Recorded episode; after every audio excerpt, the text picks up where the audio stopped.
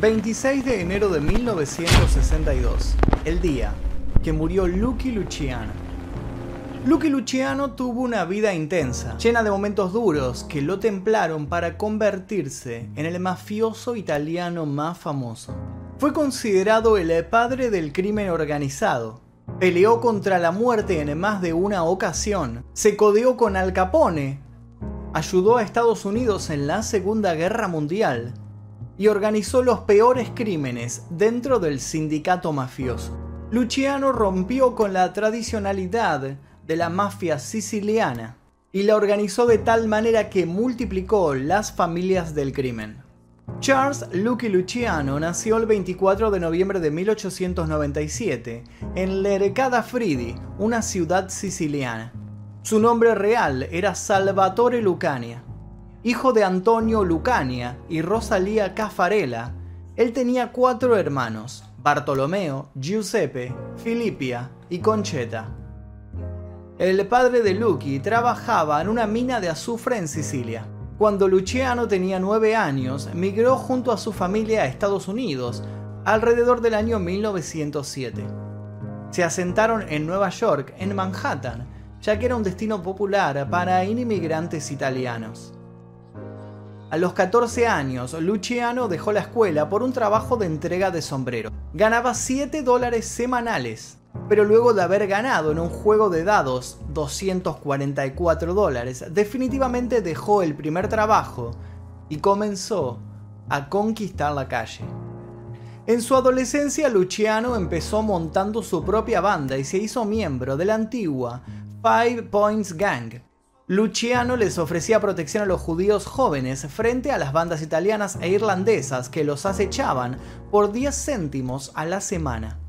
Es por esta época cuando Luciano conoció a Meyer Lansky, su futuro socio de negocios y amigo íntimo.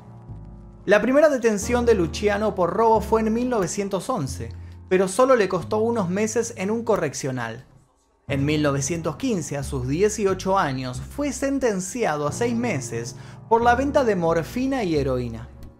A su salida del reformatorio se dice que comenzó su carrera criminal en la banda Five Points Gang, dejando de ser un simple miembro para encabezar el proyecto delictivo junto a Frank Costello. Su apodo de Lucky viene de afortunado y se lo ganó dadas las reiterativas experiencias negativas a las cuales Luciano sobrevivió desde que comenzó con su carrera mafiosa en Estados Unidos.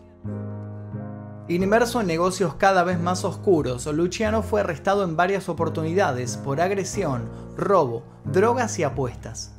Una de las palizas más fuertes por las que tuvo que pasar se trató de un secuestro en la calle, en la Sexta Avenida. Pasó un auto y dos hombres a punta de revólver lo tiraron en el asiento trasero. Lo llevaron a un depósito, lo colgaron de un gancho de carnicero y se turnaban entre tres hombres para golpearlo. Completamente desfigurado, magullado, ensangrentado, sin poder ver de los golpes recibidos, los matones creyeron que le quedaba poco tiempo de vida y decidieron descolgarlo y tirarlo en Nueva York, cerca del puerto. Pero lamentablemente para ellos, sobrevivió. Luego hubo otros acontecimientos, como un corte importante en la garganta por un rechazo a trabajar para otro jefe, Evadió constantemente la ley, ya que fue arrestado 25 veces en un lapso de 20 años y nunca cumplió el tiempo en prisión gracias a acuerdos que hacía con el gobierno para exiliarse del país. Luciano, en cada golpe que le regalaba la vida, era cada vez más fuerte y sobre todo decidido a hacer lo que quería.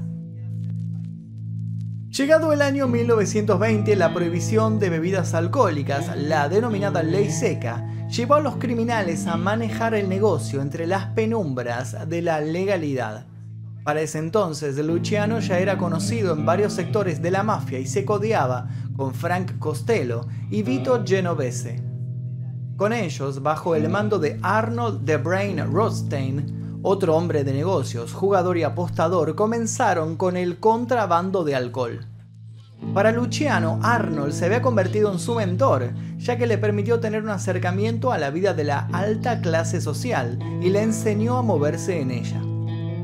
Y es de la mano de Rothstein que Luciano termina conociendo al gran Al Capone.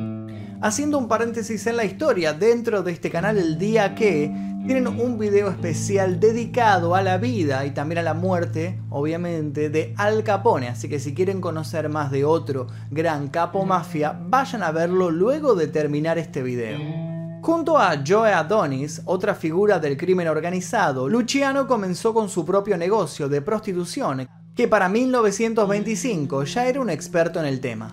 Controlaba la mayoría de las prostitutas con sede en Manhattan. Utilizaba la narcoprostitución, lo que implica que las volvía adictas a la heroína y les pagaba con droga.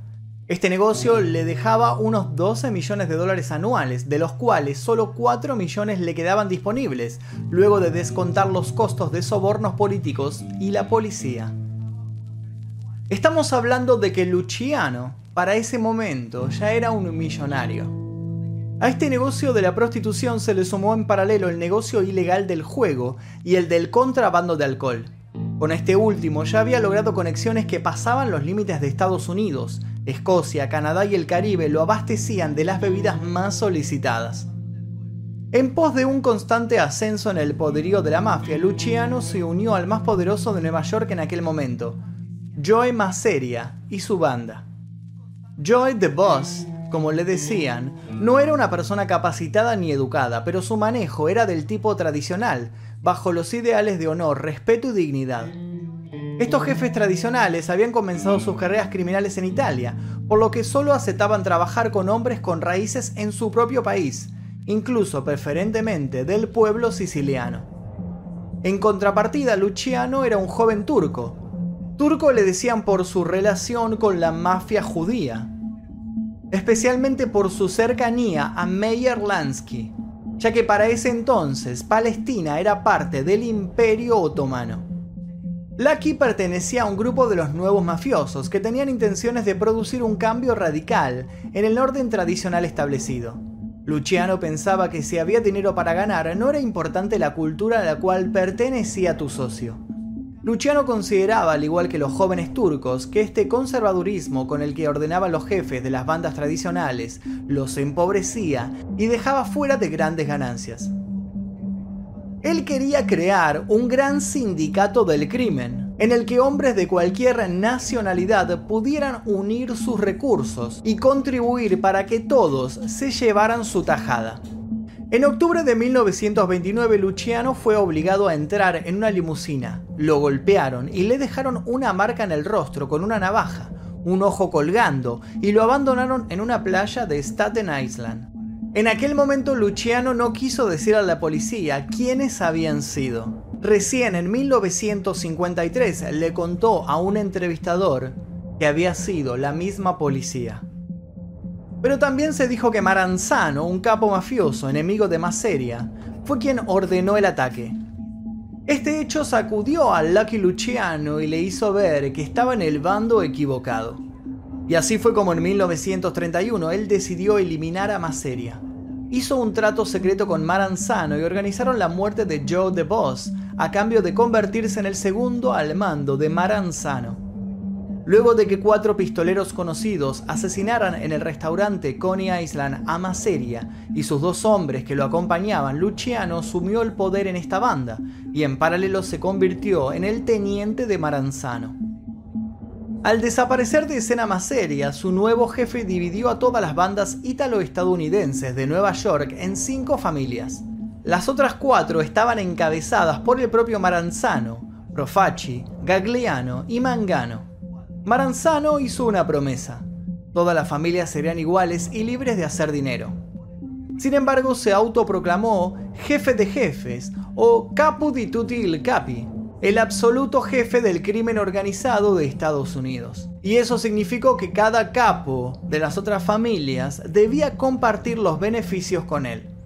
Luciano parecía aceptar estos cambios, pero dentro de sus ideales sabía que Maranzano era más avaro que Maseria. Luciano tenía el presentimiento de que Maranzano planeaba asesinarlo, ya que para este la única manera de mantenerse en el poder era quitando de su lado a quienes podrían arrebatárselo. La conocida como la Noche de las Vísperas Sicilianas fue el desenlace de este presentimiento de Luciano. En septiembre de 1931, Maranzano contrató al gángster irlandés Vincenzo Mad Dog Cole para matar a Luciano.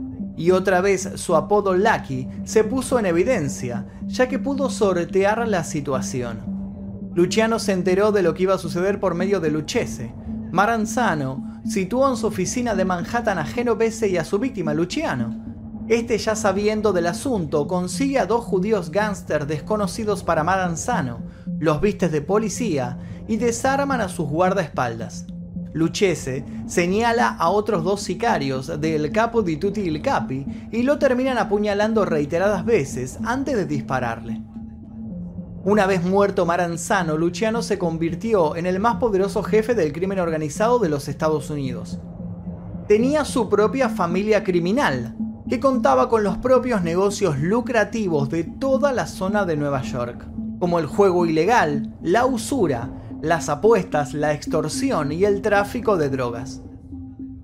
Luciano dejó de lado el título de jefe de jefes, ya que consideraba que eso significaba estar en una posición que le traería problemas entre las familias y se convertiría en un objetivo claro para aquel que anhelara tener ese poder. En base a eso creó una comisión con los más importantes jefes de la mafia norteamericana, obviamente con él a la cabeza. De esta manera controlaba las familias de una forma más discreta y realizaba alianzas con otros jefes de familias criminales. En marzo de 1936, Luciano recibió el dato de que iba a ser arrestado por proxeneta y huyó a Hot Springs, Arkansas. Esa vez no hubo soborno ni suerte que lo salvara. Fue llevado en un tren de vuelta a Nueva York junto a nada más y nada menos que 20 policías para evitar que la mafia intentase recuperarlo. Finalmente Luciano fue llevado a la cárcel sin fianza. En un juicio que duró menos de un mes, Luciano fue condenado por 62 cargos de proxenetismo y sentenciado de 30 a 50 años en una prisión estatal, junto con Betilo y otros mafiosos del momento. A finales de 1936, Luciano fue trasladado a un correccional de Clinton en Nueva York.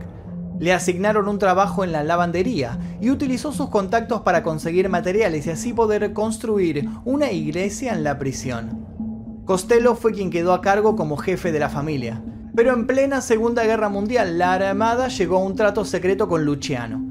A cambio de la compensación de su sentencia, prometió ayudar con su organización a la Armada con sus contactos con las mafias. La inteligencia naval pidió su ayuda para desmantelar la red de espionaje alemán en Sicilia. En 1946, el premio de su cooperación con la Armada fue conmutar su sentencia por proxenetismo bajo la condición de que obligadamente se deportara a Italia. Luego de un viaje de 17 días en barco, Luciano llegó a Nápoles, dejando de lado a su querido Estados Unidos, país en el que residió desde sus nueve años. Luciano extrañaba su vida en Nueva York. En Italia era reconocido como si fuese una estrella de Hollywood, no podía pasar desapercibido, además de estar constantemente perseguido por la policía. Pero eso no fue un obstáculo para que llevara a cabo una red de importación de heroína desde el norte de África, a través de Italia y Cuba, hacia los Estados Unidos y Canadá. Pero poco a poco los negocios de Luciano comenzaron a caer. Paralelamente al mejor estilo de Al Capone, Luciano se asesoró con el productor americano Ghost para ver la posibilidad de filmar una película de su vida, incluso pensó en hacer sus memorias. El 26 de enero de 1962, cuando Luciano fue a recibir a Ghosh al aeropuerto de Nápoles, cayó al suelo por un ataque cardíaco y murió al instante. Acudieron más de 300 personas a su funeral en Nápoles. Su cuerpo fue llevado por las calles en un coche fúnebre negro tirado por caballos. Gracias a un permiso del gobierno de Estados Unidos, los familiares lograron llevar el cadáver a Nueva York y enterrarlo en St. John's Cemetery en Middle Village, en la cripta familiar de los Lucania. Allí más de 2.000 personas se hicieron presentes para rendirle homenaje. En cuanto a su muerte, según Ghost, parecía estar bajo los efectos de alguna droga, otros dicen que estaba envenenado. De todos modos, en el acta de defunción la causa oficial sigue siendo muerte por infarto. A pesar de su muerte, el personaje de Lucky Luciano cobró vida en varios libros, así también en series y películas. En 1973 se estrenó un film que lleva el nombre del mafioso como título y fue la obra que más se acercó a cómo fue su vida realmente. Y hasta aquí la historia de Lucky Luciano, uno de los mafiosos italianos más famosos. Si les interesó, los invito a ver también la historia de Al Capone que se encuentra en este canal. Además de eso, los invito a suscribirse si es que todavía no lo hicieron activar notificaciones y les dejo un par de videos recomendados al final. Mi nombre es Magnum Mephisto y esto fue El Día Que.